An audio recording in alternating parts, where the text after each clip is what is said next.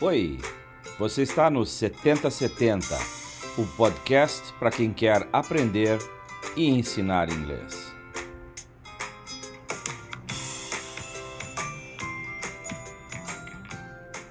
Uma realização do Departamento de Metodologia de Ensino da UFSC.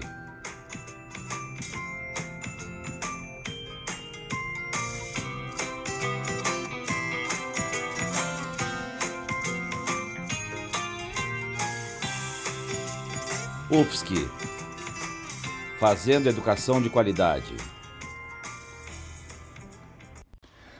Olá! Uh, o título do episódio de hoje do 7070 é Desenvolvimento de habilidades de compreensão, considerações iniciais. Quem vai tratar desse tema sou eu, Hamilton de Godoy Velevic, professor do Departamento de Metodologia de Ensino da UFSC. Uh, quem tem acompanhado o podcast é, observou que a gente tem tratado da construção curricular do ensino de línguas e procurado demarcar que a sala de aula de línguas precisa dialogar ativamente com o restante do currículo, ou seja, ela não está é, isolada do restante do que se faz na escola, ela não está isolada do contexto mais amplo no qual a escola está inserida. Né? A gente também falou, já em linhas gerais, sobre aquilo que conta como conteúdo e, mais recentemente, sobre como as decisões pedagógicas são tomadas a partir de uma perspectiva crítica. Né? Isso foi objeto dos episódios 10 e 11, respectivamente, eh, dessa temporada 2021. Pois bem, no episódio de hoje, a nossa intenção é afunilar um pouco mais essa discussão e trazer a questão do desenvolvimento das habilidades de compreensão para o centro da nossa discussão. Né?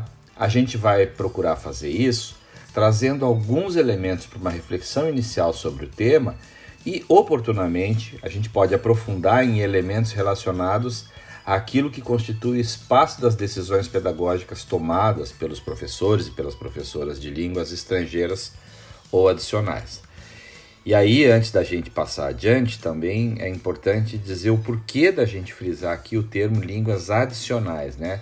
Que tem na compreensão que a gente tem tentado é, tratar aqui no, no, no 7070, um lugar especial, é, na medida em que, se a gente parte, por exemplo, do, do, do que o uh, Wilson Lefa, Lefa em Lefa Irala 2014 mencionam, sobre o fato de que a língua adicional parte da língua materna. Né? E, em função disso, há uma tendência metodológica de se valorizar o contexto do aluno desde as suas práticas sociais, os valores da sua comunidade e uma visão crítica da aprendizagem da língua. Né? Ou seja, como usuários de uma língua, qualquer que seja ela, os, aprendi os aprendizes trazem consigo né, a sua consciência ou o nível de consciência sobre a linguagem, sobre as práticas de linguagem, né, que é o argumento que então Lefa e Irala trazem.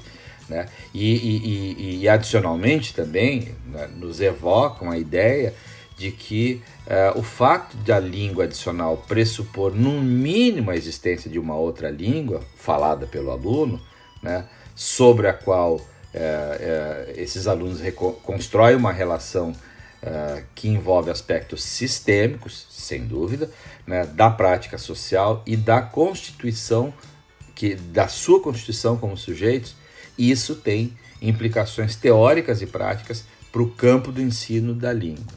E isso, né, e a gente quer sublinhar aqui, é, é, a ideia de que, é, dentro da nossa linha de argumentação aqui, é que quem ensina parte ou precisa partir do princípio de que quem aprende sabe algo e que esse algo pode fazer diferença naquilo que se quer ou que se precisa aprender. Né? Uh, e isso implica também, de alguma medida, entender aquilo que, uh, não só aquilo que se sabe, mas aquilo que não se sabe e que se precisa e que se quer fazer. Né? No caso das habilidades de compreensão, né, o que envolve, talvez de modo mais central, o trabalho que se faz no campo da leitura e da compreensão oral, né, do listening comprehension, nós vamos argumentar que os objetivos de ensino é, são elementos fundamentais do processo decisório sobre a ação pedagógica, né? E que, sendo ponto de partida, precisam levar em conta o contexto, os sujeitos aprendizes, as experiências de linguagem, as questões da, da própria língua, da língua propriamente dita, os propósitos para aprender, os significados das práticas de linguagem. No caso aqui das, do, do desenvolvimento uh, das habilidades de compreensão, também vai precisar levar em conta a singularidade uh, envolvida nessas habilidades de compreensão. E quando eu chamo em singularidade, vamos pegar, por exemplo, o caso da leitura. Né? Uh, é recorrente a observação de que muito do que se faz em leitura em sala de aula tem a ver com processos mais de decodificação ou de tradução literal daquilo que está no texto uh, do que com outras habilidades, uh, com outras possibilidades, com esses insumos que são utilizados na, uh, na sala de aula. Isso, sem dúvida nenhuma, empobrece a atuação ou, a, ou, ou as possibilidades que se oferecem a, a, aos aprendizes, né? Por outro lado, vamos pegar um ponto talvez extremo. Por outro lado, né, quando a gente fala, por exemplo, ah, eu trabalhar com a perspectiva crítica, etc. e tal. Um foco tão somente em temas assim chamado, é, chamados é, temas críticos, é, sem atenção para as práticas específicas de linguagem, a realização concreta e material da linguagem, também, sob certo sentido, empobrece as possibilidades daquilo que a gente oferece para os aprendizes, né? E aí é, a, a, gente é, pode pensar ou, ou, ou, pode levar em consideração de que muito do que se faz pedagogicamente em termos do ensino de leitura, que é o caso que a gente vem, vem discutindo aqui, tem a ver com a tradição de trabalho, com a tradição de formação é, é, que, que, que, permeia a atuação de, de, professoras e professores. Né? Mas aí é, vou chamar a atenção para o fato de que se a gente tem clareza sobre os objetivos pelos quais uma aula, um conjunto de aulas, ou um currículo de um ano, ou a sequência é, é, das atividades de, de línguas ao longo de alguns anos na escola, se a gente tem clareza sobre isso, uh, talvez seja mais, eu não vou dizer simples, mas seja um processo uh, que torna a, a, decisão sobre o que fazer é, a cada aula ou a cada semana, é, pelo menos mais pautadas em alguma relação com o contexto concreto de realização dessas aulas.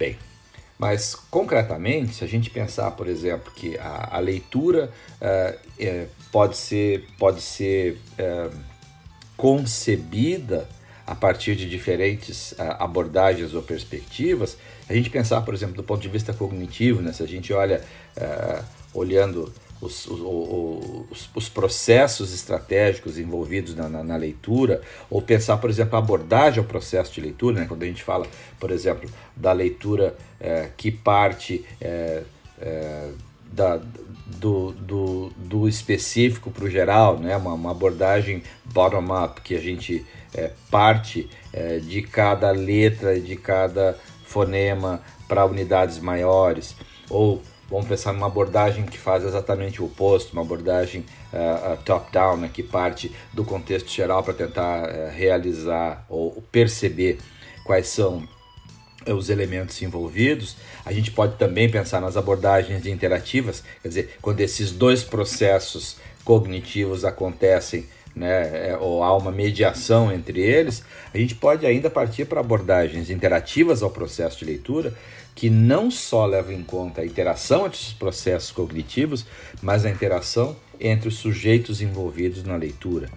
Né? É, tudo isso, quer dizer, falando assim, por exemplo, ah, do, do, do, das abordagens teóricas ao processo de leitura, é, é, nos ajuda a pautar decisões é, é, sobre o processo pedagógico, mas não são suficientes. A gente vai ter que pensar também sobre é, é, é a, a, natureza é, social da linguagem, nos obriga a pensar sobre quem é que está envolvido nesses processos interativos, que elementos estão codificados na própria linguagem. Por exemplo, a gente pode falar que preconceito está embutido na própria linguagem. É possível estudar isso a partir, né? É possível lidar com isso e desenvolver uma consciência crítica a esse respeito? Sem dúvida. Mas agora retomamos aquele ponto de partida. É preciso ter em consideração né, qual é o objetivo que se tem em mente. Quer dizer, aqui, aonde eu quero chegar com as atividades que eu faço em sala de aula. Como professor, o que, que eu quero fazer em sala de aula? Onde eu quero chegar? Né? E aí, a gente, esses dias eu usei é, em sala de aula uma figura é, uma analogia com um bolo feito em muitas camadas. Quer dizer, talvez não seja o caso da gente decidir se a leitura é isto ou aquilo, mas de compreender que a leitura é pode ser tanto isto quanto aquilo. Quer dizer, podem ser coisas diferentes. Né? E que essas coisas diferentes, essas camadas diferentes envolvidas é, no processo de leitura, elas coexistem, elas estão ali né, com algum sentido, elas têm algum sentido. E que, eventualmente, do ponto de vista metodológico, às vezes eu preciso lidar com uma camada mais do que outra, ou com uma em relação a outra, ou umas em relação a outras. Né? Então, é, ao planejar, é, é, a gente precisa ajudar os aprendizes a tanto a construir seu processo de compreensão, mas também compreenderem como compreendem. Sei que isso parece soar meio estranho, mas a ideia é exatamente essa, né? De understand, understanding, né? Da gente ser capaz de compreender como é que a gente compreende as coisas. Ou seja, de como a gente é capaz de ativamente reconstruir sentido naquilo que a gente lê, né? E uma perspectiva crítica é, presume, portanto, que o adjetivo crítico não se faz só pela invocação de temáticas que são assim chamadas críticas, mas sobretudo pela ideia de que uma postura crítica reside no próprio processo que está envolvido na, ao lidar com as atividades. E aí eu vou dar como exemplo, né, chamar atenção para episódios anteriores, né, o 6, o 7, né, o 9, né, no, nos quais a Priscila, a professora Priscila, o professor Leonardo da Silva, o Léo e a professora Nádia, a Nádia, é, é, discorrem sobre como é, é no, no, no, na construção do planejamento e da ação pedagógica é, o professor constrói uma perspectiva crítica no, no seu trabalho. Bem, estava falando agora um pouco sobre leitura, a gente vai voltar a falar sobre leitura mais especificamente em, em outros episódios. Mas eu acho que também vale a pena a gente falar sobre a questão da, da compreensão oral, né, listening comprehension. Uh, uh, de uma maneira, a gente pode dizer assim, dominantemente, uh, existe, a gente poderia falar que na, na, na, na, no campo da pedagogia da linguagem, como tem colocado David Noonan, duas, duas visões sobre compreensão oral, né, sobre, sobre listening comprehension, têm dominado uh, o cenário nos, nas últimas décadas. Né? Uh, uma delas é, seria essa visão uh, bottom-up, né? né a visão ascendente do processo, né? que presume que a compreensão oral é um processo de decodificação dos, dos, dos sons, né? que se ouve numa forma linear que vai das unidades menores dos fonemas até os textos completos. Ou seja, tem uma, tem uma relação com a abordagem uh, ascendente ao processo de leitura. Da mesma forma, né, a, a abordagem uh, descendente sugere que, o, o, o quem, que, quem, que quem está envolvido na atividade de compreensão oral constrói ou talvez como próprio como o Nonan salienta, é, de modo mais preciso, reconstrói o sentido original daquilo que, que, que quem está falando us, é, fez uh, usando sons. Né? É, e, e, e, de uma maneira mais contemporânea, a, a, a compreensão é, é de que esses dois processos são igualmente importantes e necessários quando a gente faz é, é, atividades de compreensão oral. Mas para isso, né, é preciso enfatizar que o propósito pelo qual se faz esse tipo de atividade de compreensão oral precisa estar muito claro para o professor e para quem aprende também, né? Uh, então, esse, esse, propósito, a gente escuta coisas, ou a gente ouve coisas, ou a gente presta atenção em coisas que estão numa forma oral, com diferentes propósitos. Quem já não ligou para um, um, uma central de atendimento e ouve a lista de, a, a lista de opções, né? É, é, para poder decidir qual vai ser o canal que vai ser acionado, né? Se eu vou querer opção 1, opção 2, opção 3. Essa é uma atividade de uh, listening comprehension que, obviamente, parte, né? O ponto de entrada é a compreensão de elementos específicos do processo. Eu estou procurando uma informação absolutamente específica dentro do processo. Né? Ah, por outro lado, quando a gente interage com outras pessoas e tenta acompanha uma palestra, por exemplo, você tenta juntar todas aquelas ideias e fazer sentido é, é, da melhor maneira possível. Né? É, vamos presumir, vou, vou, usar o exemplo aqui do podcast. Imagina um, alguém que, que não fala português e está acompanhando esse podcast. Para entender o objetivo desse, de, de, ou o que está dito, a, a pessoa terá, às vezes, que ouvir mais de uma vez esse, essa gravação até se dar conta do que de certos elementos que são importantes para sua compreensão da mensagem que está ali contida. Né? Da mesma forma, uma atividade de listening comprehension, ela às vezes ela exige que nós é, tenhamos um reaproveitamento desse, desse insumo de tal forma que ele possa ser explorado ou que ele possa evocar os processos que existem na uh, constituição uh, dessa mensagem que está numa forma oral não escrita.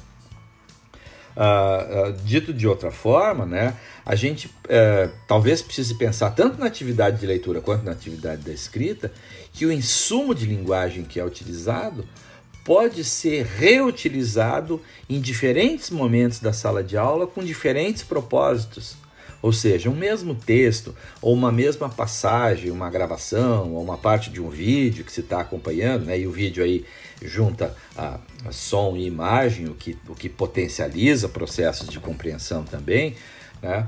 É, é, é, importante pensar assim, ó, não, não, não basta simplesmente, não, eu fiz, eu peguei um texto, eles fizeram a compreensão de informações específicas e acabou. Né? Às vezes não é assim, às vezes não precisa ser assim. Às vezes pode ser é, é, que a gente use o mesmo insumo para reposicionar o objetivo, ou seja, eu posso ouvir, nós vamos ouvir um texto pela primeira vez e tentar entender. O que é isso aqui, numa segunda passada, nós vamos dizer o seguinte: ó, nós vamos separar uma parte dessa, digamos, de uma narração uh, sobre um, um, um, determinado evento. Nós vamos tentar evocar, assim, procurar descobrir quais uh, uh, questões foram levantadas por quem falou. Né? E dentro dessas eu vou pegar uma outra parte e dizer: olha, nós vamos agora tentar compreender quais são as informações específicas contidas aqui. Né? Então, o que eu estou chamando a atenção é, é que é, é preciso, uh, precisamos nos dar conta de que o insumo tem que estar relacionado tanto com uh, o objetivo da aula quanto com o público com o qual eu estou lidando. Né? Às vezes, se eu ofereço um insumo que é muito superior às possibilidades de compreensão do grupo de aprendizes com o qual eu estou lidando, é óbvio que essa atividade tem boas chances de ter problemas na sua realização.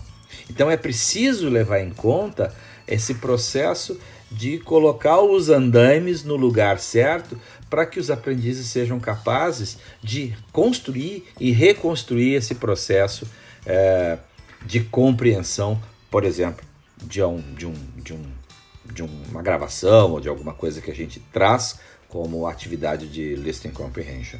E aí é bom lembrar também que o próprio aprendiz pode fazer parte dessa atividade de leitura, no sentido de ser um participante ativo é, na construção uh, desse, de, de, de, sentidos com aquilo que, daquilo que a gente está lidando. Uh, bem, se o que eu disse faz algum sentido, né, a gente uh, pode, uh, pensando no, no, no, fechamento dessa discussão aqui, frisar mais uma vez de que é importante, é fundamental que quem ensina tenha uma noção exata de onde quer chegar com o tipo de atividade que está propondo. E que, ao ter noção de quais são esses objetivos, aí fica mais fácil de selecionar qual seria o insumo apropriado, que tipo de abordagem a gente pode lidar com esse insumo, que tipo de atividade é capaz de fazer com que essa abordagem aconteça, né? E quais são as etapas ou processos para constituir essas atividades. Bem, como eu disse, a promessa aqui foi de uma noção inicial dessa questão do desenvolvimento de habilidades de compreensão, e a gente vai voltar a falar tanto sobre leitura quanto sobre listening comprehension.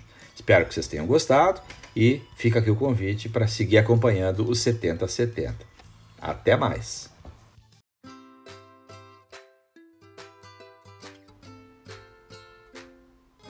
Esse foi o 7070, o podcast para quem quer aprender e ensinar inglês. Uma realização do Departamento de Metodologia de Ensino da UFSC Novos episódios sempre às sextas-feiras, às quatro da tarde. 7070, uma produção de Hamilton de Godoy Vilevic e Priscila Fabiane Farias. UFSC, fazendo educação de qualidade.